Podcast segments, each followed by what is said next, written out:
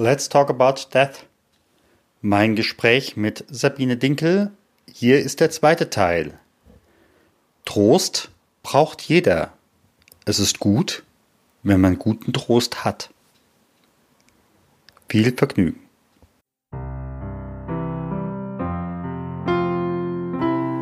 Neues aus der Klinikseelsorge. Der Podcast, der deiner Seele gut tut. Von und mit Stefan Hund.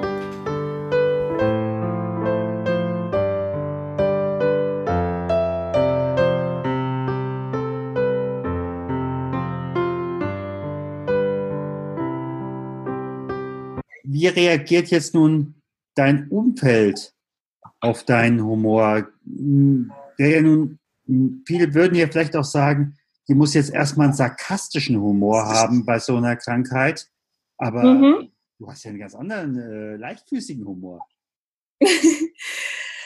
ja, es ist ganz unterschiedlich. Also ich kann sagen, dass wirklich zu, zu drei Viertel die Menschen wirklich ganz freudig reagieren auf den Humor. Natürlich oft erstaunt, dass sie so sagen, wie kannst du angesichts so einer Situation so gut drauf sein oder so lustig sein oder ich fasse es manchmal gar nicht, dass du trotz dieser Situation so unfassbar lustig sein kannst. Also so, dass selbst ich wahnsinnig doll lachen muss. Und dann gibt es noch so ein Viertel der Menschen, die überhaupt nicht begreifen, dass das so ist, dass ich so lachen kann oder dass ich so verrückte Dinge tue oder was heißt verrückt? Ich finde die ja gar nicht verrückt, aber wie jetzt äh, Müll sammeln ne, bei der Reha, also aus, aus äh, Müll oder angespülten Plastik, was ich vom Strand habe, ähm, dass ich dieses Plastik äh, sauber mache und dann sogar diesen Müll mit nach Hause nehme. Das konnten die gar nicht verstehen. Das war so weit ab aus deren Welt, ähm, dass die, glaube ich, schon gesagt haben, zu Hause, da haben wir so eine kennengelernt, die war ein bisschen verrückt, die hat am Strand Müll gesammelt und den hat sie mit nach Hause genommen. Also kann ich mir vorstellen. Ob sie es getan haben, weiß ich nicht. Aber so haben sie mich immer angeguckt und so haben sie auch reagiert. Ne? So völlig fassungslos. Ähm, aber zum überwiegenden Teil glaube ich, dass die Menschen sich gerne auch anstecken lassen davon. Und manchmal, manche sagen ja, ich könnte das ja nicht. Ich könnte da ja nicht so drüber lachen. Da sage ich, ich konnte das auch nicht immer. Ich habe es gelernt. Ich habe es, weil ich es wollte. Ich, ich bringe es mir bei und ich übe es jeden Tag, dass ähm, mir die Diagnose oder auch die Nebenwirkungen, die ich dann durch Medikamente erfahre, nicht, nicht zu viel von der Lebensfreude nehmen. Das, das übe ich, so wie andere joggen gehen, übe ich Mentaljogging quasi. Ja, und dann halten sie inne und sagen, ja, hast du auch wieder recht. Ich tue eigentlich gar nichts dafür, dass ich äh, meinen Humor locke. Und dann sage ich, ja, guck mal, und das ist doch auch eine gute Nachricht. Wenn du noch nichts tust, dann weißt du, du kannst was tun, damit es besser wird. Ne? Das ist, muss dir nicht in die Wiege gelegt worden sein, sondern das kannst du auch wirklich trainieren, wenn du es willst. Ja, und da bin ich immer froh, wenn ich dann Menschen anstecken kann damit. Ja, Humor ist eine Entscheidung. Das ist, das habe ich so auch noch nicht gehört. Humor ist eine Entscheidung. Das ist auch ein guter Satz. Mhm. Ja, wie gesagt, ich kann mich entscheiden für, für Graubereich, beziehungsweise in der Regel ist es nicht entscheiden. Mhm. Es passiert halt, wie es passiert. Mhm. Ähm, aber ich kann mich eben halt auch bewusst dafür entscheiden, dass was Gutes passiert, ja, oder dass Humor passiert, ja. Ja, ja, und ich glaube, es ist auch wichtig, oder für mich war es immer wichtig, ich wollte nie und ich will kein Opfer sein. Ich mag den Opferstatus nicht. Und deswegen sage ich auch immer, ich trotze der Erkrankung ganz viel ab, weil mich das aus der Opferrolle holt. Und ähm, ich finde, wenn ich mich mit den Gegebenheiten so, ja, wie soll ich sagen, wenn ich die so hinnehme, so unreflektiert hinnehme, dann werde ich ganz schnell zum Opfer. Oh Gott, die Chemo, wieder so viel Nebenwirkungen und ach Gott, der Arzt, der war so unfreundlich und so. Zack, bin ich in so einer Opferrolle. Aber wenn ich, wenn ich da bewusst rausgehe, dann geht's mir doch schon gleich viel besser. Dann habe ich doch schon einen wesentlichen Teil dazu beigetragen, aufrechter zu sein. Und wenn ich aufrechter bin, wenn wir mal bei deinem Bild bleiben, dann kann ich doch den Kopf über diesen Nebel äh, rausstecken. Dann muss ich ja nicht mit dem Kopf in dem Nebel drin bleiben, sondern wenn ich aufrecht gehe, dann kann ich drüber gucken über den Nebel da wo er sich lichtet. möglicherweise nach gewissen Nebel gar nicht mehr wirklich wahrnehmen. Mhm. Ja. Und das ist wirklich, wie du schon sagst, das wird mir jetzt gerade bewusst, es ist eine Entscheidung. Also im Grunde ja auch Viktor Frankl, mhm. ähm, der immer gesagt hat, ich kann mich entscheiden mit meiner Haltung und mit meiner Einstellung. Und das sehe ich auch so. Diese Entscheidung habe ich, die habe ich zu jeder Zeit. Die habe ich auch, wenn ich auf dem Sterbebett liege. Dann kann ich mich auch immer noch entscheiden, wie ich darüber denke. Ja.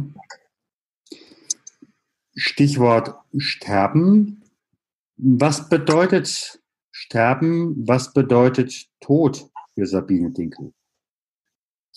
Also ich habe mir, nachdem der, die Schniebtröte das erste Mal zurückkam, also ich war ja ungefähr ein Jahr ähm, unbehau, also da war die Schniebtröte raus oder sie hatte natürlich noch so ein paar Geheimagenten versteckt, aber nach einem Jahr war sie wieder da und dann habe ich gedacht, ich brauche jetzt eine andere Begleitung als vorher. Vorher hatte ich halt eine Psychoonkologin, die war lieb und nett. Aber ich habe gedacht, ich brauche jetzt wirklich ein anderes Kaliber. Und dann habe ich mir ja mit der Claudia Kardinal, das ist ja eine Lebens- und Sterbeamme, die auch Lebens- und Sterbeammen ausbildet, dann habe ich mir die an die Seite genommen. Also dann habe ich sie gebucht quasi und bin regelmäßig zu ihr hingegangen und gehe auch noch hin. Ich war heute auch gerade bei ihr. Und äh, mit Claudia Kardinal äh, habe ich halt jemanden an meiner Seite, der selber schon in die Hölle geguckt hat und ähm, der wirklich eine Haltung hat oder eben ein, ein, sich ganz ausgiebig mit dem Thema Tod und Sterben beschäftigt und ähm, jemand, der mutig ist und äh, mich auch äh, lockt, mutiger zu werden und mal auf die andere Seite zu gucken, mich damit zu beschäftigen. Und insofern ist es so, wenn ich mich mit Claudia treffe, dann ähm, geht es unter anderem auch darum, mir ein Bild von der anderen Seite zu machen.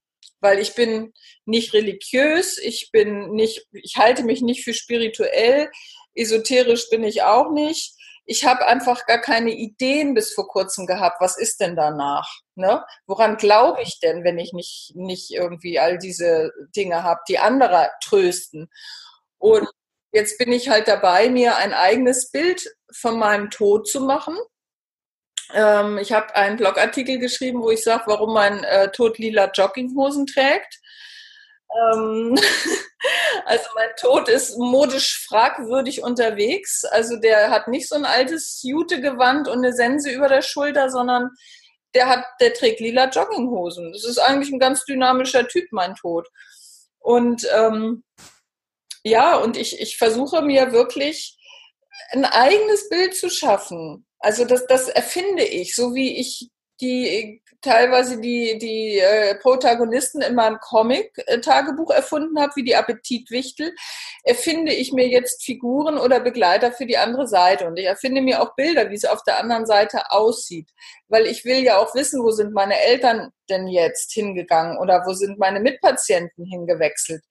Und da bin ich gerade dabei. Das mache ich im Moment noch äh, unterm Radar. Also das gibt es noch nicht auf Facebook oder so. Ähm, ich mache Collagen.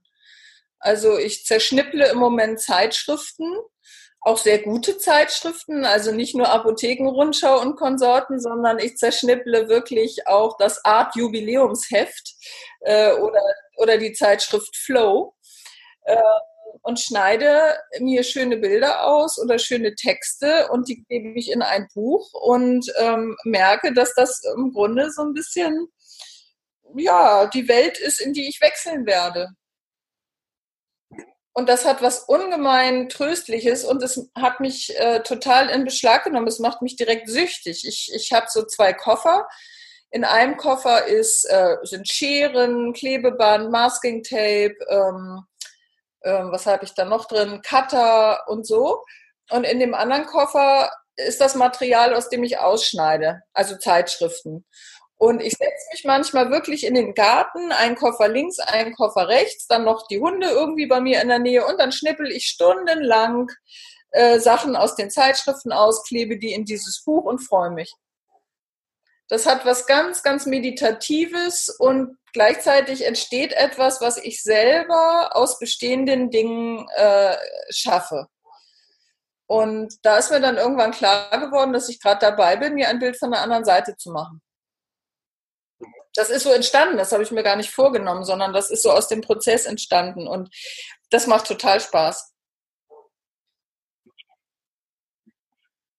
Und das ist ganz heilsam auch. Also es ist nichts Furchterregendes. Ich klebe da nichts Dunkles und nebliges Graues rein, sondern alles ist krachend bunt und schön. Und lustig auch. Also bei mir muss immer auch ein kleines Kichern versteckt sein. Das muss kein großer Schenkelklopfer sein, aber wenn ein kleines Kichern um die Ecke lugt, dann ist, ist ein, ein Bild gelungen oder ein, das geht mir auch bei Fotos so oder bei Texten. Es muss, also für mich muss da immer ein kleines Kichern irgendwo sein, weil ich, mir ist das wichtig, dass ähm, in jedem Werk oder in jedem kreativen Teil, was ich schaffe, immer ein bisschen Humor steckt. Das ist gut, wenn, wenn ein Augenzwinkern drin ist. Ja, ein kleines Augenzwinkern, weil das eben was ganz Tröstliches hat und, und es einem auch erleichtert, schwere Themen anzugehen. Wenn man weiß, ach Mensch, da ist sowieso ein kleines Augenzwinkern drin, dann traue ich mich auch, einen, einen Blogbeitrag über den Tod in lila Joggenhosen zu lesen. Ich denke, da hat ja auch jeder seine eigenen Bilder und wenn man sich das auch so vorstellt, äh, ja, ja. Ja, und das ist ja auch nur mein Bild von meinem Tod und von meinem, äh, ja, vom Sterben habe ich noch kein Bild, aber jetzt vom Tod. Ähm, das ist ja nur mein ganz persönliches und ich lasse dann irgendwann andere daran teilhaben. Und die können das ja ganz schlimm finden oder ganz toll finden, aber es bleibt immer mein Bild. Und die haben ihr eigenes Bild davon. Mhm. Und das finde ich so gut, dass Claudia mir hilft, mir nicht ein Bild vorzugeben, das kann sie ja gar nicht, sondern mir hilft, dass ich mir mein eigenes Bild schaffe. Und das finde ich grandios. Das finde ich richtig, richtig großartig. Hätte ich nie für möglich gehalten, dass ich das kann. Ich, die an nichts glaubt eigentlich oder immer dachte, ich glaube an nichts, ähm, dass ich es schaffe, plötzlich etwas zu kreieren, an das ich dann glaube. Das ist ja so verrückt. Also ich erfinde etwas und glaube dann da auch dran. Also ne, ich, ich will dann in meiner Welt, sind dann kleine Appetitwichtel oder so, ne? Also das ist so, ja, so als ob ich mir selber ein Märchen erzähle, aber ein Märchen, ähm, in dem ich ein äh, Protagonist bin. Also wenn ich im, einfach auf meine gesamte Pfarrertätigkeit äh, mal zurückschaue, mhm. ist eigentlich noch keiner begegnet, ähm, der wirklich an nichts glaubt. Mhm. Und äh, ich bin ja auch seit vielen Jahren äh, bei den Wirtschaftssenioren unterwegs. Mhm. Da habe ich ja nun wirklich äh, viele Menschen begleitet. Auch da, und die Wirtschaftssenioren sind ja nun wirklich auch ein Querschnitt unserer Gesellschaft. Ja. Mir kaum einer begegnet, der nicht äh, doch an etwas glaubt oder zumindest bereit war, äh, sich da auf etwas einzulassen. Nur an vielen Stellen mhm. sind uns die Bilder und die Worte abhanden gekommen. Ja. Und manchmal ja, ich glaube, es einen Übersetzer oder jemand, eine Hebamme, äh, wie ja. bei dir die mhm. Claudia Kardinal, ja. ähm, die da unterstützen kann. Ja, absolut. Ich glaube auch, da hast du gerade was gesagt, und zwar dieses, ähm, es ist mir jetzt gerade entflogen, was du gerade gesagt hast, aber es ich geht. Im, Hebamme? Ja, Hebamme und davor hattest du noch was gesagt. Aber es geht wirklich darum, ich habe ja gedacht, ich habe kein Bild davon, aber es brauchte einfach wirklich eine Begleitung, die mir hilft, dieses Bild, was doch äh, irgendwie in mir schlummert. Nee, jetzt weiß ich, was du gesagt hast, die Bereitschaft. Ja. Ich hatte zwar kein Bild, aber ich hatte ganz viel Bereitschaft, mir ein Bild zu machen. Mhm. Ich wusste nur nicht wie. Mhm. Mhm. Ja, im Alltag kommt das ja auch nicht mehr wirklich vor. Nee. ich einfach überlege, für mich, ich gehe in, meine, in meinem Klinikum von Zimmer zu Zimmer. Mhm. Dort vor. Und wie oft höre ich, oder Pfarrer, Mhm. Seit 30 Jahren in keiner Kirche mehr gewesen, seit 20 Jahren ausgetreten, aber bleiben Sie mhm. mal da. Ja, und äh, wenn ich dann das höre, bleiben Sie mal da, dann weiß ich, die nächste halbe Stunde sollte ich mir jetzt nichts anderes vornehmen. Ja, ja.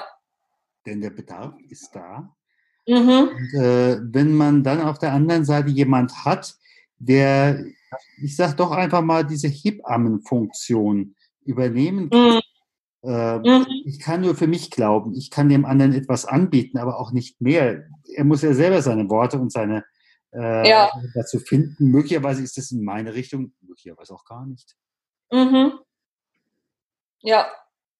Ja, ich habe ja auch, ich habe jahrelang immer die Leute äh, beneidet, die einen Glauben haben, ne? dass ich immer dachte, mhm. Mensch, irgendwie beneide ich euch, ihr habt so einen Trost, ihr fahrt so einen Trost. Mhm. Und ich habe den nicht, aber jetzt habe ich ihn auch. Ja. Und das ist toll. Das ist auch ganz, äh, ganz wichtig. Äh, in dem Moment, wo du einfach für dich sagst, du hast einen Trost. Jetzt ja. unabhängig, wie du ihn definierst. Ähm, aber dann ist es auch einfacher zu sagen, im Blick auf, im Rückblick auf das Leben, und es war gut, ich kann auch getröstet gehen. Ja, absolut. Weil da werden mich Leute in Empfang nehmen. Da wird mich wer in Empfang nehmen. Ich habe das mit meiner Mitpatientin, die letztes Jahr im, zu kurz vor Weihnachten gestorben ist. Ähm, wir haben uns in meiner einen Selbsthilfegruppe kennengelernt und dann habe ich zu ihr gesagt, Bettina, du gehst vor und du holst mich dann ab, wenn ich soweit bin. Und sagt sie, ja, das mache ich. Ich hole dich ab. Und ähm, ich, ich brauche, das lerne ich auch durch Claudia, wenn ich Kontakt haben will zu meinen Toten, so nenne ich sie immer, dann, ähm, dann brauche ich denen nur Bescheid zu sagen, hey Leute, schickt mir mal ein kleines Zeichen. Und die schicken mir kleine Zeichen. Das ist total irre. Als ich ähm, am Freitag diesen Mond mir angucken wollte, den Blutmond, ne, Mondfinsternis, da war der, hatte der Mond sich hinter so einer großen Erle versteckt und ähm, ich wollte nicht auf den Acker gehen. Das war mir dann doch irgendwie zu unheimlich. Ich, ich war alleine in Mecklenburg nur mit den Hunden und dachte, nee, jetzt so spät auf den Acker will ich nicht. Und dann war ich so draußen und dachte, ach, was mache ich denn hier draußen jetzt? Und dann habe ich so gedacht, ach, habe ich zu den Toten gesagt, Mensch, schickt mir doch mal ein kleines Zeichen. Ich weiß jetzt gar nicht, was ich hier soll. Sagt mir doch mal, dass ihr da seid. Und dann flog ja dieser Satellit am Himmel lang. Und ich so, wow, der Satellit. Und kurz nach dem Satelliten fiel eine Sternschnuppe vom Himmel. Und da habe ich gedacht, wow, danke. Das, das war jetzt mein kleines Zeichen. Also ich bin völlig ähm, beglückt und doch fassungslos dann irgendwann wieder reingegangen und habe gedacht, wow, wie toll das funktioniert. und das habe ich öfter. Also ich mache das nicht ständig, dass ich die um kleine Zeichen bitte. Ich will das auch nicht so inflationär machen. Aber immer wenn ich es tue, dann kommen die kleinen Zeichen und das ist total irre. Also es ist wirklich total irre, was ich da erlebe. Und das ist schön. Und immer wenn ich das Claudia erzähle, dann grinst sie nur ganz breit. Das ist echt schön. ja, das ist echt toll. Sie sagt, es ist wichtig, dass wir so, sozusagen, die hier irdisch äh, auf der Erde noch sind oder eben sozusagen körperlich noch anwesend sind, dass wir dann auch um ein Zeichen bitten. Die kommen nicht von alleine, sondern wir müssen schon sagen, hey, ich hätte gern Kontakt und mach mal irgendwas. Und sie sagt dann immer, zu jedem, egal ob er dran glaubt oder nicht, aber wenn er sich darauf einlässt, auf dieses Experiment, dass der spätestens nach 30 Tagen ein Zeichen gekriegt hat. Mhm. Sie hat es noch nie erlebt, dass das nicht spätestens nach 30 Tagen irgendwie geklappt hat. Okay, also da habe ich selbst zu wenig Erfahrung darin. Ähm, auch wenn es sicherlich das eine oder andere gibt, wo ich dann für mich sagen würde, das war ein Zeichen, aber da habe ich zumindest nicht äh, so konkret jetzt, ich brauche ein Zeichen damit, äh, mhm. ist ausgesprochen. Ja, es ist, äh, es ist ja natürlich auch immer ganz subjektiv. Jemand anders, der ein Außenstehender sagt, naja Gott, zufällig guckst du nach oben, wo eine Sternschnuppe kommt, zufällig guckst du nach oben, wo dann auch noch da dieser Satellit lang fliegt. Ne? Klar, das ist alles ganz rational erklärbar. Aber ich möchte es ja in diesem anderen Kontext haben. Ne? Und deswegen sagt mir mein Gefühl oder sag ich mir, ja, das war das Zeichen, um das ich gebeten habe. Ne? Und da sind dann teilweise so verrückte äh, Begebenheiten, wo ich so sage, das sind so, das müssen so viele komische Zufälle sein, dass ich die jetzt in dieser Kombination einfach als Zeichen werte, weil es mir damit auch gut geht. Ne? Mhm. Und das ist irgendwie eine ganz schöne Erfahrung, weil die habe ich jahrelang eben nicht gemacht, weil ich es mir auch gar nicht erlaubt habe oder mh, da gar nicht, ja, wie soll ich immer sagen, ich habe das immer so abgetan und äh, jetzt bin ich selber irgendwie dabei, diese schönen Erfahrungen zu sammeln und habe da richtig, ja, richtig Spaß dran gefunden. Also ich bin jetzt auch nicht, dass ich so erschauder oder so völlig ergriffen bin oder so, sondern es passiert und ich bin einfach heiter, wenn es passiert. Und das finde ich schön, weil es dann so ein leichtes Gefühl von, von Glück, da kommt dann so ein kleines Glück angeflattert, das, was ich immer Glückspeng nenne. Ähm, mhm. Dieses Wort Glückspeng ist für mich eben auch der Inbegriff dessen, dass Glück so flüchtig ist. Es macht einmal Peng und man ist so von diesen Pengen quasi äh, durchdrungen und freut sich, hey, da war ein kleines Glück. Aber das ist dann auch ganz schnell wieder vorbei und das ist auch okay. Und, und so ein kleines Glückspeng ist das, wenn ich die Zeichen kriege. Mhm. Ein Gedanke von mir nur zum Stichwort Zufälle aus meiner Sicht, äh, wenn ich mir so viele Sachen in meinem Leben angucke oder auch von Menschen, die ich begleitet habe, ich glaube nicht, dass es Zufälle gibt. Mhm. Also das ist für mich, äh, ich sage auch nicht, dass alles quasi im großen Buch aufgeschrieben ist und jetzt äh, noch entsprechend diesem Regiebuch abläuft. Mhm. auch nicht. Aber mhm. ähm, aus meiner Sicht gibt es keine Zufälle. Mhm. Ja, ich weiß das auch, da habe ich noch nicht so mir irgendwie Gedanken zu gemacht, aber ich denke auch manchmal, dass das ein wilder Mix ist aus, aus Zufällen und Dingen, die einfach irgendwie passieren, weil sie passieren sollen. Aber ich kann das gar nicht in Worte fassen, weil immer, wenn ich es ausspreche, klingt das so trivial. Ja, also ich habe mal eine Zeit lang eine Visitenkarte gehabt, da habe ich mir hinten drauf gedruckt. Es gibt keine Zufälle, jeder Mensch wird den Weg ge äh, geführt, den er wählt. Mhm. Mhm. Ja, und ich, ich, denke auch, dass, also mir hat mal die Psychoonkologin im Krankenhaus, die fand ich ganz toll, die hat mal gesagt, im Grunde ist es ja auch egal, warum es passiert, Hauptsache es passiert. Ja. Und das fand ich irgendwie eine gute Aussage. Gar nicht so immer gucken, oh, ist das jetzt so, weil oder, ne? Sondern es passiert und es ist schön, dass es passiert. Und wir können es zulassen. Ja, genau.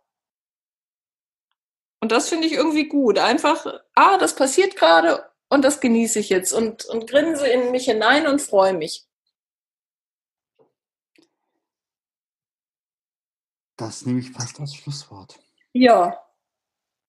Das nehme ich fast als Schlusswort. Ich habe zwar noch Stichworte hier aber ich glaube, das ist gut so. Ja, ich glaube auch. Es ist schön und äh, wenn wir vielleicht sogar dem einen oder anderen damit weiterhelfen können, dann wäre das wunderbar. Das stimmt, das wäre richtig schön. Das wäre wieder ein kleines Glückspeng. ja, ja. Kann es ruhig mehrere davon geben, hätte ich nichts dagegen. Ja, unbedingt. Also Glückspengs sind in der Masse auch, auch wie kleine äh, glückliche Schneeflocken. Also äh, das, man kann nie genug Glückspeng haben.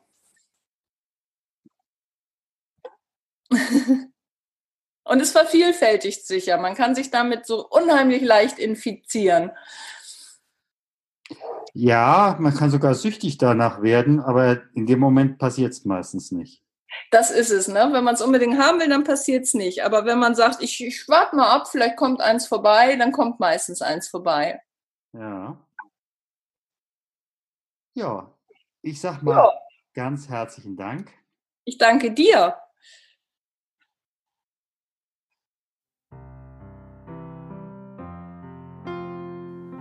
Gott segne dich und behüte dich. Gott lasse leuchten sein Angesicht über dir und sei dir gnädig. Gott hebe sein Angesicht auf dich und schenke dir Frieden. Gehe hin in Frieden Gottes.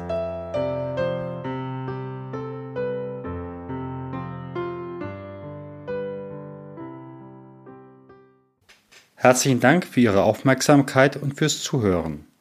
Wir freuen uns über Feedback sei es per Mail, sei es mit einer Rezension bei iTunes oder in der Facebook-Gruppe oder Sie können uns auch eine Sprachnachricht schicken. Dazu ist der Podcast inzwischen bei Upspeak vertreten. Hier haben Sie die Möglichkeit, 90 Sekunden etwas zu diesem Podcast zu sagen oder zu fragen. Vielen Dank bis zum nächsten Mal. Ihr Stefan Hund.